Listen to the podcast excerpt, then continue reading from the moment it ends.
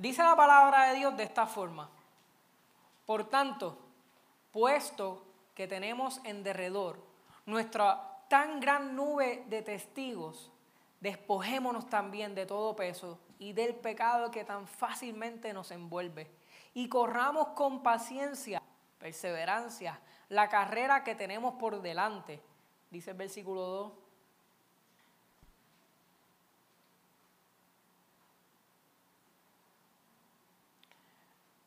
Puesto los ojos en Jesús, el autor y consumador de la fe, el cual por el gozo puesto delante de él sufrió la cruz y menospreciando lo oprobio se sentó y se sentó a la diestra del trono de Dios. Gloria a Dios por ese hermoso versículo. Primeramente, volviendo al versículo 1, dice teniendo nuestra gran nube de testigos. ¿Quiénes son esos testigos? Acuérdense que la Biblia no fue escrita en, esos momentos, son cartas eh, en, en, la de Hebreos por lo menos, y no tenía números, no tenía un capítulo, no tenía versículos, eso fue después. ¿Qué pasa? Todo tiene una, eh, todo está conectado. Así que el versículo, el capítulo 11 y el capítulo 12, y desde el 1, todo es una línea, un argumento, eh, una tesis que está presentándonos.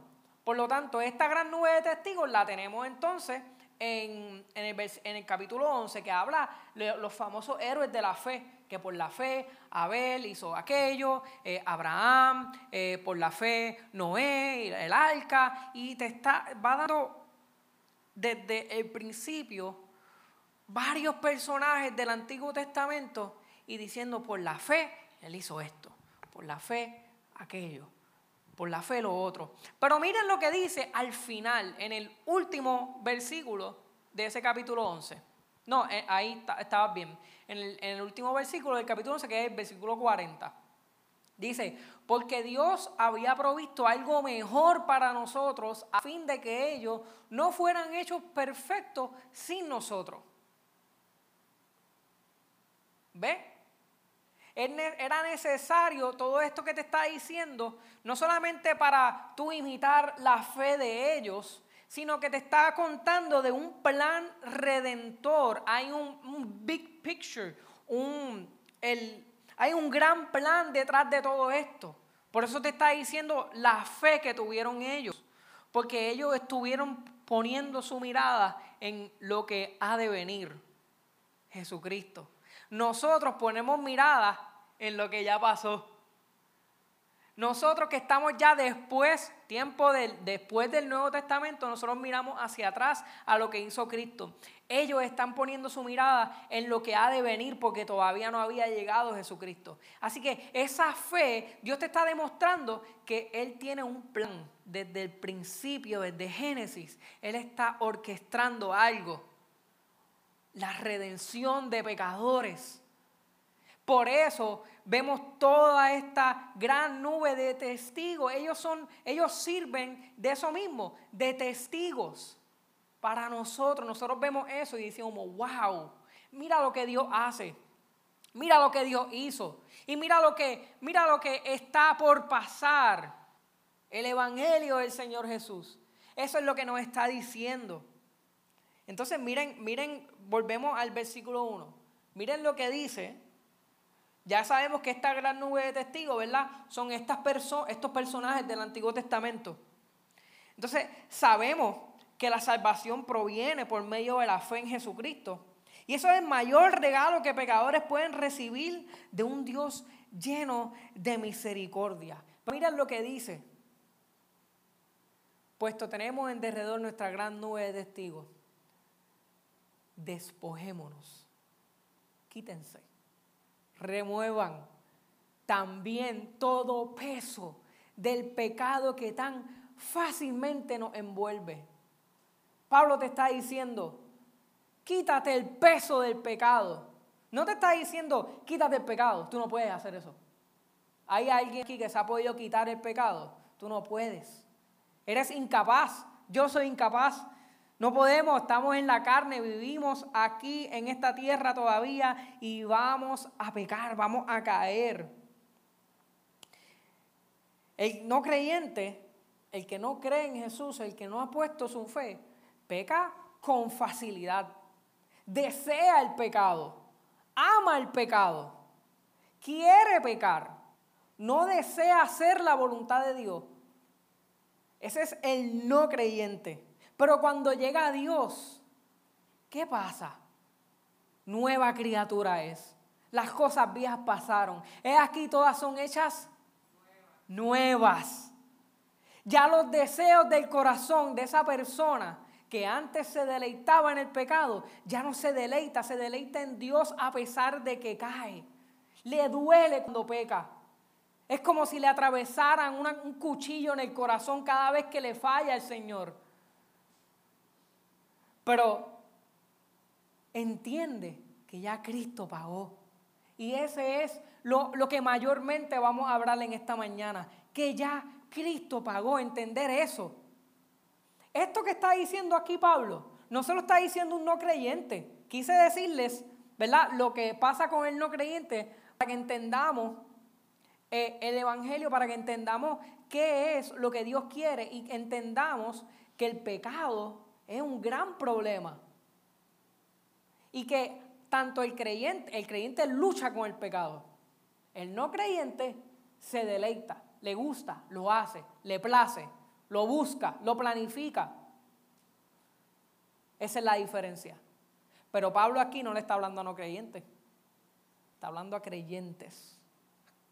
Y le está diciendo el pecado que tan fácilmente nos envuelve. El pecado que tan fácilmente nos envuelve. Porque los cristianos también luchamos con el pecado. nosotros también luchamos con el pecado. ¿Acaso no vemos que qué fácil es pecar? Qué fácil es pecar. Qué difícil es, obedecer. Mientras estemos aquí en la tierra. Qué fácil es pecar. También luchamos con el pecado. Como les dije, la diferencia es que nos duele pero ¿sabes qué? Nosotros no hacemos esto para tener la aprobación de Dios. Porque ya somos aprobados. ¿Ves? Eso dice, quítate de todo peso. No del pecado, del peso porque no te pertenece. Ya tú creíste. Ya tú te arrepentiste de tus pecados. Ya tú pusiste tu fe en Cristo. Quítate ese peso que no te pertenece, no te toca a ti. ¿Qué dice Jesús? Mi yugo es fácil y ligera en mi carga. ¿De qué está hablando? Del pecado. La carga Él la tomó. Ya Él tomó la carga del pecado. La condenación que dice Romanos 8.1 uno de los versículos más hermosos que puede existir en la Biblia. No hay condenación para los que están en Cristo Jesús. Qué lindo. No hay condenación para los que están en Cristo Jesús. No hay. ¿Van a pecar? Sí, pero no hay. Va a fallar. Sí, pero ya él pagó. Ah, pero entonces, ¿puedo hacer lo que me dé la gana? Voy a ir por ahí para abajo. No, porque me estás demostrando entonces que no estás en Cristo Jesús. Esa actitud. No el hacerlo, es la actitud del corazón. ¿Te duele cuando pecas? ¿Te duele cuando le falla al Señor? ¿Vas a Él arrepentido? ¿Tienes fe en Él? Que Él fue el que pagó por tus pecados en Cristo Jesús. No hay condenación. Ahora, te deleitas en el pecado, te gusta. No te duele, te da lo mismo, te da igual. Eh, no quieres hacer la voluntad de Dios. Te quieres aprovechar de, de que como Él es bueno, pues voy a hacer lo que me dé la gana. Examina tu corazón. Examinemos nuestros corazones. ¿Cuáles son nuestras intenciones? ¿Dónde estamos en el Señor? Constantemente nuestro corazón en la semana se inclina a buscar hacer, hacer y hacer para conseguir la aprobación de Dios cuando ya eres aprobado. Quítate de todo peso. Pero ¿cómo yo hago eso? ¿Cómo yo me quito de ese peso? Porque cada vez que yo caigo, cada vez que yo cedo al enojo, cada vez que miento, cada vez que no hago la voluntad del Señor, o cada vez que hago, eh, no hago algo que se supone que haga, o cada vez que hago algo que se supone que no haga, me pesa, me da vergüenza. ¿Qué hago? Porque es real, es un sentimiento que, que tenemos todos. ¿Cómo me quito ese peso? Veamos qué dice el texto. Miren, estate de todo peso. Corre con paciencia, corramos con paciencia la carrera que tenemos por delante de él. Pero miren el 2. Búscame el versículo 2. Esa primera parte. ¿Qué dice? Dice el versículo 2 de la siguiente manera. Puestos los ojos en Jesús. Pon tu mirada en Cristo. Y recuerda, Él pagó. Él tomó mi carga. No me toca a mí. Ya Él lo hizo. Estaba recientemente eh, con los maestros de, los niños, estábamos hablando de, de la historia del arca de Noé. Y estábamos viendo cómo, qué me habla esta historia de Jesucristo. ¿Qué me está diciendo? ¿Cómo yo veo a Cristo en, en historia? Y estábamos diciendo que al final eh, del, cuando ocurre todo el diluvio y todo esto, Dios establece un pacto de que, no, de que va a preservar a la humanidad y no va a volver a hacer un diluvio. Entonces Él hace una señal. ¿Cuál es la señal? El, el arcoíris, estábamos diciendo. Y entonces, ¿por qué él, él dice? Que en el texto dice que para que cada vez que ustedes vean ese arcoíris, ustedes se acuerden de lo que, de lo que yo prometí. Y también él dice, cada vez que ese arcoíris esté, yo, Dios, eh, me voy a acordar, no es que él se lo olvida, pero en un lenguaje figurado está diciendo, yo también me voy a acordar de que no voy a hacer esto otra vez. Vemos el arcoíris y nos acordamos. Vemos a Cristo y nos acordamos. Puesto los ojos en Jesús. Allá en ese momento veían el arcoíris y se acordaban del pacto. Ahora nosotros ponemos nuestra mirada en Cristo y nos acordamos del pacto que Dios hace con nosotros por gracia. La gracia de Dios, ¿saben lo que es? El favor no merecido. Tú no te lo mereces, pero como quiera Él te lo da.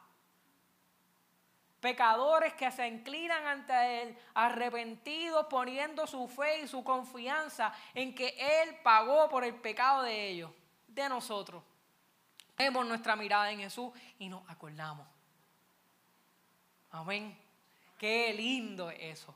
Tú sabes que no hay condenación. Tú sabes que cuando tú pecas, te dolió. Viene una horrible tentación de no ir delante de Dios inclinado, arrodillado, postrado ante Él para pedir perdón.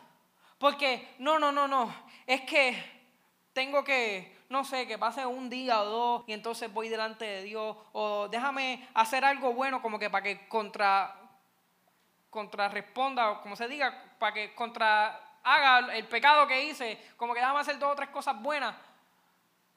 Estás tratando de ganarte la salvación. Ya eres, ya eres salvo si tú te arrepentiste y pusiste tu fe en Cristo. Ya, ya Él pagó. Y eso es lo más lindo. Ya puedes ir delante de Él y Él no va a estar esperando con que sí, otra vez, ya va. No, el corazón de Dios es compasivo y misericordioso. Grande en misericordia. ¿Qué dice Jesús de su propio corazón? Hay un libro que estoy leyendo que se llama eh, Gentle and Lowly, manso y humilde. Y él dice que solamente una parte en los cuatro evangelios te habla del corazón de Cristo. Y, y es Cristo mismo diciéndotelo. Palabrita roja. Solamente una parte él te habla de su propio corazón. Como que te deja asomarte por el rotito de la puerta a ver qué es lo que hay. ¿Y qué él dice? Yo soy manso y humilde de corazón. Él no dice, yo soy justo, yo soy santo, aunque eso es verdad. Él no dice, yo soy obediente, ustedes sean obedientes también. No dice, yo soy un Dios que odia el pecado, aunque eso es verdad. Él dice, yo soy manso y humilde de corazón. Compasivo. Compasión. Nuestro corazón siempre, siempre se va a inclinar a querer hacer. Ha sido el problema de la humanidad desde el principio. Tengo que hacer algo para tener la aprobación de Dios y Dios te está diciendo, ya yo lo hice, Cristo ya lo hizo. no tienes que hacer, ya tú eres aprobado. Solo arrepiéntete y cree. Pero no, nuestro corazón va a tratar siempre de buscar algo que hacer. Pueden ser cosas piadosas, puede ser la oración, puede ser la lectura de la palabra, puede ser el congregarse. Hacer eso con la intención de, de, tener el favor o el agrado o la aprobación de Dios cuando ya tú estás. decimos mucho, decimos un montón. La salvación es por gracia, no es por obra. Pero cuando llega el momento de, la acción, nos comportamos como si estuviésemos tratando de ganarnos algo. Ya Cristo lo pagó. Descansa en Él. Descansa en Cristo. Eres tu reposo. Tú no chequeas la silla antes de sentarte para ver si, si te va a aguantar. Ya tú sabes. Tú, te, tú descansas, te sientas en la silla. Lo mismo, descansa en Él. Reposa en Él. Venimos cansados durante toda la semana y no es cansado de, situaciones, de, de, aflicciones, es cansado del pecado, el pecado que hay en nosotros y el pecado que hay alrededor nuestro.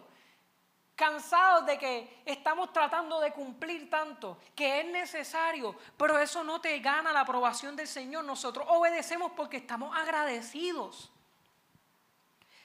Imaginen una persona desde, desde su nacimiento encadenada.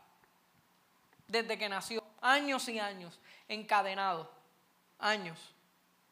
Y de momento llega alguien y le quiebra las cadenas y le dice, sígueme. ¿Tú crees que a esa persona le va a pesar seguirlo? No le va a pesar, porque ama a su libertador. A nosotros no nos debe de pesar entonces obedecer y no pecar, porque amamos a nuestro libertador. Él nos creó las cadenas desde que teníamos desde nuestro nacimiento, las cadenas del pecado, la condenación que sí había, como les dije, no hay condenación para los que están en Cristo, pero había una condenación para los que no están. Él quebró esas esa cadenas para que tú entonces puedas libremente obedecer. ¿Obedecemos? Claro que sí. Leemos la palabra, oramos, nos congregamos, cumplimos las leyes de los diez mandamientos, no mentimos, no matamos. Cuando acuérdense cuando Jesús dijo que el que odia a alguien es como similar a un asesino. Yo siempre le pregunto a los niños, los mandamientos dicen no matar. ¿A ha matado? Y yo, no, ¿qué va a ser? Yo no he matado. Y yo digo, ah, pero Jesús dijo esto. Y dice, ¿están seguros? Y ellos hacen, bueno, yo creo que sí.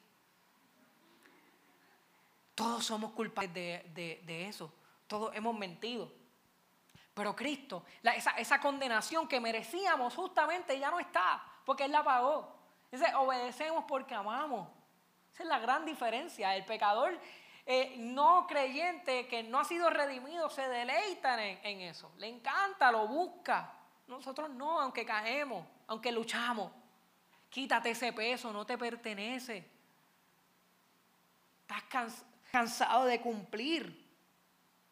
Tú puedes cumplir gozosamente. No cumplas por tener aprobación. Cumple porque lo amas. Cumple porque lo amas. Mira, esto una vez un joven de una familia o un hogar extremadamente saludable. ¿Sabe? Cero disfuncional, perfecta la familia. Mamá, papá, nene, hermano, perfecto. Y este joven empieza a hacer los quehaceres del hogar. fregar, limpiar, marquesina, carro, botar la basura, pero lo hace cargado, lo hace ansioso, lo hace preocupado. Y día tras día, fregaba, pero fregaba ansioso. Que tiene que quedar perfecto. Fregaba, este, botaba la basura, pero lo hacía eh, preocupado. Hasta que un día el papá se da cuenta y le dice, hijo, ¿qué te pasa? ¿Por qué estás así? Te noto preocupado, te noto ansioso, te noto este, raro cada vez que haces cosas. Y él dice, no, el joven le dice, no, no lo que pasa es que yo estoy tratando de ganarme una posición aquí en la familia, yo quiero ser parte de ustedes. Y el papá dice, hijo, ya tú eres hijo, ya tú eres parte de la familia. Tú no tienes que hacer esas cosas para ganarte nada. Las hacemos por amor y así nosotros hacemos muchas veces. Empezamos a hacer cosas tratando de, de, ganarnos una posición en la familia del reino cuando ya somos hijos. Este teólogo que se llama J.I. Packer, él murió recientemente, él, él dijo, ¿cómo yo resumiría el Evangelio en tres palabras? Lo dijo en inglés, estoy traduciéndolo en mi mente ahora. En español no son tres palabras, son más. Pero ¿cómo resumiría el Evangelio? Él dice, propiciación por medio de la adopción. Propiciación por medio de la adopción. Propiciación. Cristo vino y tomó lo que te pertenecía a ti, lo que me pertenecía a mí. Eso es propiciación. Adopción, bueno, y ustedes saben, son adoptados, parte de la familia.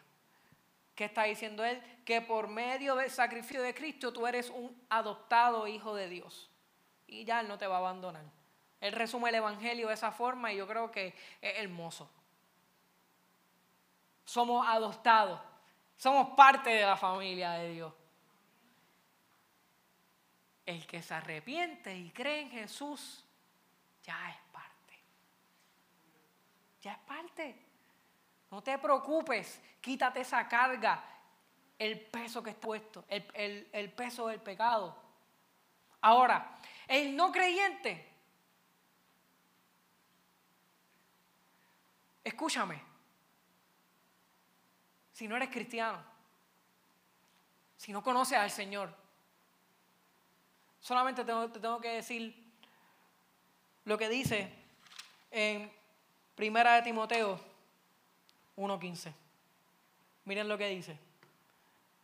Aquel que no ha puesto su confianza en Jesús. Tengo un mensaje para ti también. Palabra fiel y digna de ser recibida por todos. Que Cristo Jesús vino al mundo para salvar a los pecadores, de los cuales yo soy el primero.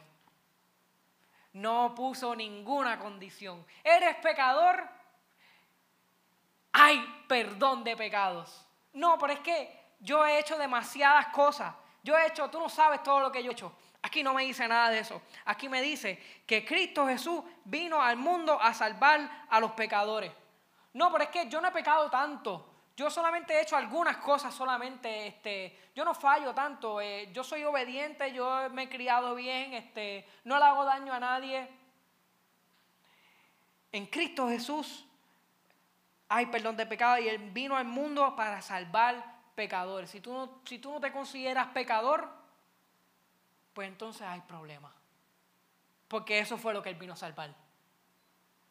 Escúchame, no creyente, no cristiano que quizás esté aquí. La única manera de tú salvar tu vida es poniendo tu fe en Cristo. Tú no puedes solo, no vas a poder. Vas a tratar de hacer buenas obras, vas a tratar de venir a la iglesia, vas a tratar de ofrendar y mal, vas a tratar de hacer un montón de cosas. Pero nada de eso sirve. Tú sabes lo que Dios llama esas buenas obras que, hace una persona que todavía no ha, no ha creído en Jesús. Dice en Isaías que nuestras buenas obras son como trapos inmundos delante de Él. Son pecados gloriosos Esas son las buenas obras de alguien que no ha creído en Jesús todavía. No son nada. Son un grano de arena ah, delante de un universo. No hacen nada. Solamente las buenas obras de Jesús son las que hacen algo. Ya cumplió. Métete eso en la cabeza. Lo estoy repitiendo un montón para que lo recuerdes. Ya Él cumplió para eso. ¿Entienden el, intercambio hermoso que está ocurriendo? Él cumple, Él obedece la ley por completo. Tú y yo no. Viene a la cruz y dice, ahora consumado es. Ya se bebió la ira de Dios que nos pertenecía a nosotros. Él la tomó. Él fue visto como un pecador por nosotros, para que nosotros seamos vistos como obedientes. Obedientes. Ni que yo. Yo no obedezco nada. Pero Él obedeció y ocurre un intercambio. Mi pecado lo coge Él. La obediencia de Él la cojo yo. Y soy aprobado. Dios nos ve a nosotros como si hubiésemos cumplido todo. Y a veces permite, no se deleita en el pecado, pero algunas veces Él permite que ocurran cosas para que veamos que no somos suficientes, que no tenemos la, la, suficiencia para cumplir, para que te des cuenta que la única forma es poniendo tu confianza en Cristo, para que nos demos cuenta que solo no podemos. Él permite que pasen cosas para que tú, ah, caí, desobedecí. Voy delante de Dios porque yo sé que soy hijo y puedo ir delante de Él arrepentido y seré perdonado porque ya Cristo pagó. Eso es hermoso. Eso es hermoso. Y a veces pensamos que Dios es como nosotros, que hizo el, cuando yo como nosotros es que, nos cansamos, que, nos hartamos, que, que somos impacientes. Pensamos que Dios hizo el plan de salvación como que, bueno, pues, ya que estos no cumplen, pues vamos a hacer esto porque es que hay, tiene que haber una forma de salvarlo, ni modo. Pensamos que Dios piensa así, cuando el corazón de Dios es bondad completa paciencia completa, misericordia completa. ¿Ven? Él se compadece. Pensamos que el Padre envió a Cristo como que en contra de su voluntad, que Cristo no quería. O pensamos que Cristo se ofreció delante del Padre y tuvo que convencerlo y decirle, por favor, Dios, déjame, Padre, déjame ir delante a, morir por ellos. No, el Padre le plació enviar al Hijo y el Hijo le plació entregarse. ¿Cómo yo sé esto? Vamos otra vez a Hebreos, capítulo 1. Y en el versículo 2, ¿qué es lo que dice un poquito más después de puesto los ojos en Jesús? Hebreos 1, 2. Dice, puesto los ojos en Jesús, el autor y consumador de la fe. Ojo, acuérdense que estaba hablando de los que tuvieron fe en el capítulo 11 y ahora está diciendo el autor de la fe, pues como que él es el mayor. Ellos tuvieron fe, pero él es el autor de la fe. Entonces, dice, el autor y consumador de la fe, quien por el gozo, quien por el gozo puesto delante de él soportó la cruz. Qué rara esa palabra en medio de ese versículo que está hablando de pecado, de la fe, de, de la cruz, de su sacrificio. Y de momento el autor pone esa palabra, gozo. El gozo puesto delante de él. Porque a él le plació. Él no lo hizo amargamente, él no lo hizo cansado, él no lo hizo harto. Él lo hizo con alegría porque nos ama tanto que se entregó y lo hizo con gozo. Lo hizo con tanto, tanto gozo. En ningún momento hubo regret. ¿Español? ¿Ah? Ningún momento hubo un arrepentimiento, un remordimiento de, lo que Él hizo. En ningún momento en la cruz Él dijo, mano. Ni antes tampoco en Getsemaní cuando estaba sudando las gotas de sangre no dijo, esta gente. No, Él lo hizo con gozo, con alegría, emocionado por hacerlo. No puedo esperar a que llegue ese momento de morir en la cruz por esta gente que yo tanto amo. Qué lindo. Qué hermoso. Qué glorioso. Que saber que Él no lo hace harto, Él lo hace con gozo. Cuando yo entendí esto, me alegré tanto también. Y hubo también gozo en mí. Debe de haber gozo en todo, saber que Él lo hace con gozo soportó la cruz con gozo, despreció la vergüenza con gozo, con alegría. Miren estos versículos que demuestran el corazón de Dios, el corazón misericordioso, el corazón gozoso, el corazón que se compadece, lleno de misericordia, de bondad, que sí, que es justo, claro que sí. Odia el pecado, claro que sí. Aborrece todo pecador, claro que sí, pero por eso es que Cristo vino. Cristo vino para cumplir ese intermedio, ese intermediario. Dios odia el pecado, entonces busca una manera. Digo, no la busca porque ya él la tenía planificada desde antes de la fundación del mundo. Esto es lo que va a pasar. Mi hijo va a morir. Va a satisfacer la justicia que yo eh, espero de los demás. Para que así ellos no tengan que hacerlo y solamente poner su mirada, puesto su ojo en Jesús, puedan ser salvos. Porque ellos no pueden.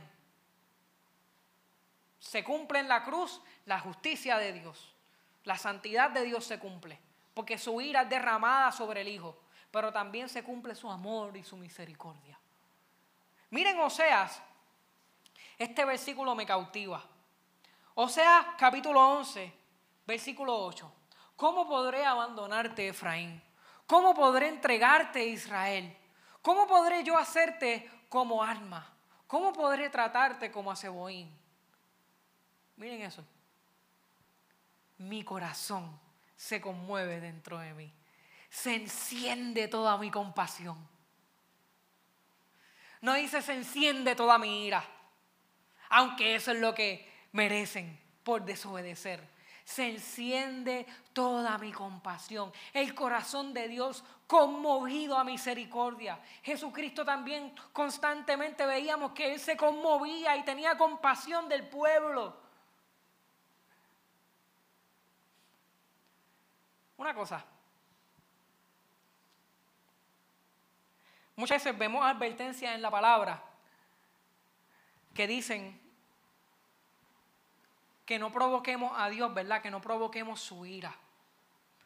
Que no le provoquemos. Constantemente Israel le provocaba y él les daba break. O hacía algo este, justo que merecían, pero volvía y les daba break.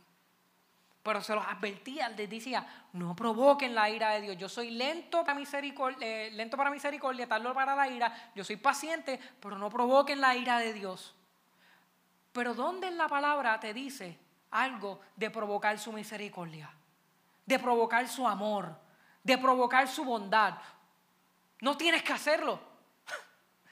Tú no tienes que provocar la misericordia de Dios, ni la bondad, ni nada, porque eso es lo que Él es. Eso es lo que emana dentro de Él. Su naturaleza es tener compasión, su naturaleza es tener misericordia. Su ira con paciencia. Viene, pero con mucha, mucha paciencia. Mira todos los años que tuvo paciencia Israel. Eso es para que entonces nos confiemos y digamos, ah, pues entonces Dios va a tener paciencia de mí. De ninguna manera. Está la advertencia. Pon tu ojo en Jesús. Pon tu confianza en Él, porque yo no sé el día y tú no sabes el día en que partirás de este mundo y te estarás delante de tu juez. Y tu juez dirá, ¿cumpliste? Y tú dirás, cumplí. Condenación. Pero a los que creen en Cristo Jesús, les dirá, cumpliste. Y tú les dirás, no, no cumplí, pero Él cumplió. Ah, pues no hay condenación para los que están en Cristo Jesús. Ven y entren en gozo. Pon tu fe en Cristo. Pon tu fe en Cristo. Miren, ah, su corazón se conmueve. Segunda de Corintios 1.3. Esto es Pablo empezando a escribir. Y dice en Segunda de Corintios 1.3, dice, bendito sea el Dios y Padre de nuestro Señor Jesucristo, Padre de misericordias y toda consolación. Él es Padre de misericordias. No dice Padre de santidad, Padre de la ira, Padre de la justicia, aunque eso es verdad, en Dios hay justicia, hay ira, hay este, santidad. Pero Él dice que Él es el Padre de misericordias. Y el Espíritu Santo, porque ya te hablé del, del, Padre a través del Hijo, y el Espíritu Santo, ¿qué hace? Mora en los creyentes y nos muestra el corazón de Jesús y lo hace palpable. Pasa del texto del libro, de las palabras que vemos, y pasa a hacerse realidad en nuestro corazón y podemos entender el corazón de Cristo, que es completamente compasivo. Solamente busca los evangelios y tú verás la compasión del Señor constantemente. Compasión es lo que emana de Él. Ese es su corazón. Esa es su voluntad. Tú no tienes que provocar la, la misericordia. Y por último, volviendo al versículo 2 de Hebreo 1, después de que dice que el gozo fue puesto delante de él, y después de que dice que tomó la cruz y rechazó la vergüenza, dice que se ha sentado a la diestra del trono de Dios. ¿Qué significa esto? Que Él está gobernando, Él está reinando. ¿Qué está diciendo esto? Que es verdad es verdad que Él resucitó y que Él ascendió al Padre. Y su resurrección y su ascensión al Padre, que Él fuera y subiera al Padre, te demuestra a ti y me demuestra a mí que todo esto es verdad. Su resurrección me demuestra que ya el sacrificio, el Padre lo aceptó con agrado. Que el sacrificio de Jesús, ¿sabes? Jesús Cristo murió en la cruz. Y en esos tres días yo me imagino a los ángeles esperando al Padre que diga, aprobado. Sí. Mi justicia ha sido satisfecha. Mi ira ha sido satisfecha. Cristo resucita y asciende al Padre. Y está sentado a la diestra del trono de Dios. Significa que está reinando. Significa que todo esto es verdad. Significa que no es en vano nuestra fe. Porque si Él no hubiese resucitado y ascendido al Padre, como dice Pablo, vana es nuestra fe. Nos estamos congregando aquí en vano. Estamos orando en vano, estamos leyendo la palabra en vano. Estamos aquí adorando y cantando a Dios en, vano. Si Él no hubiese resucitado. Porque, ¿Por qué digo esto? Porque entonces no hubiese perdón de pecado estaríamos todos de camino a una condenación. Nadie pagó, tú no puedes pagar, el día de nuestra muerte no vamos a estar con Dios. Pero como sí resucitó, como sí ascendió, como sí murió por nuestros pecados, entonces podemos tener nuestra confianza. Te puedes sentar en esa silla tranquilamente, no tienes que chequearla. Podemos poner nuestra confianza completa en Jesucristo. La gente se va a confiar, no, si hablas de eso.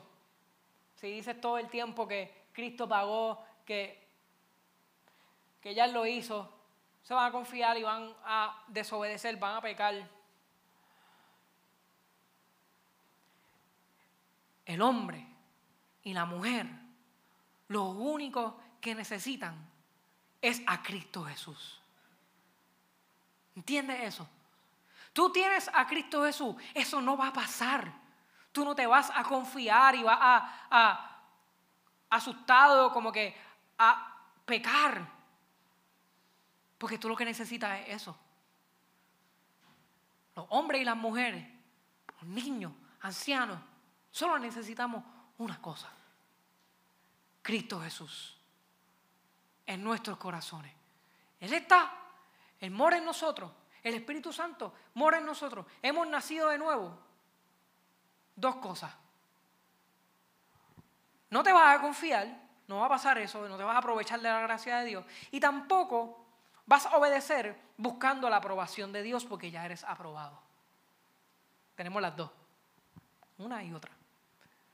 Gracia y ley. Y Cristo las cumplió. En Cristo hay misericordia. Vamos a ponernos de pie.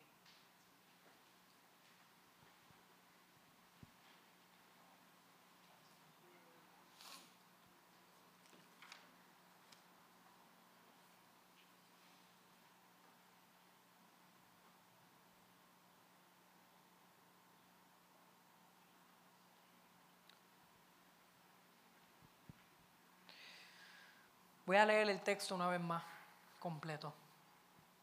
Por tanto, puesto que tenemos en derredor nuestra gran nube de testigos, acuérdate de esto, despojémonos también de todo peso del pecado que tan fácilmente nos envuelve, porque recuerden, es bien fácil pecar, es bien fácil ceder. Pero, ¿qué te dice? Corramos con paciencia la carrera que tenemos por delante. Puesto los ojos en Jesús, ¿se acuerdan de esa parte? Mira el arco y se acuerdan, mira a Jesús y acuérdate que ya Él pagó ese peso. ¿Cómo yo me despojo ese peso? Poniendo mi mirada en Jesús, que fue el que verdaderamente tomó ese peso, tomó esa condenación. Mi yugo es fácil y ligera en mi carga, les dije, porque esa carga es la carga del pecado. Nos despojamos del peso del pecado confiando en que Cristo ya cumplió con todo. Autor y consumador de la fe. Que por el gozo puesto delante de Él. Recuerden, no lo hizo cansado, no lo hizo harto, lo hizo con alegría, lo hizo con gozo. Y cada vez que nosotros vamos delante del Padre en arrepentimiento, en perdón, Él se goza. Él no dice, Ajá, dime ahora, hijo, ¿qué quieres? Porque fallaste otra vez. Él le encanta que reconozcas tu insuficiencia, tu incapacidad y vayas delante de Él en arrepentimiento. Cada vez que vamos delante de Él arrepentidos, Él nos recibe con brazos abiertos, nos recibe con alegría, nos recibe con gozo, nos recibe completamente feliz. Nada de ira, no está molesto. Eso es para el que no se arrepiente. Por el que se arrepiente, siempre está con brazos abiertos. La puerta está abierta, entra, como decía Ramón hace unos domingos atrás. Soportó la cruz menospreciando la vergüenza, y se ha sentado a la diestra del trono de Dios. Ya Él reina. Resucitó. Todo es verdad. Nada de esto es en vano. Creemos y sabemos y estamos seguros de que es verdad. De que no importa si yo estoy en Cristo, el último día de mi vida, caigo y digo una mentira Tú estás asegurado en el Señor. Ya tú te arrepentiste de tus pecados. No tienes que preocuparte por eso. Cumple, no para ser aprobado. Y no nos confiamos y nos aprovechamos de su gracia. Ninguna de las dos. Ya el reino, iglesia.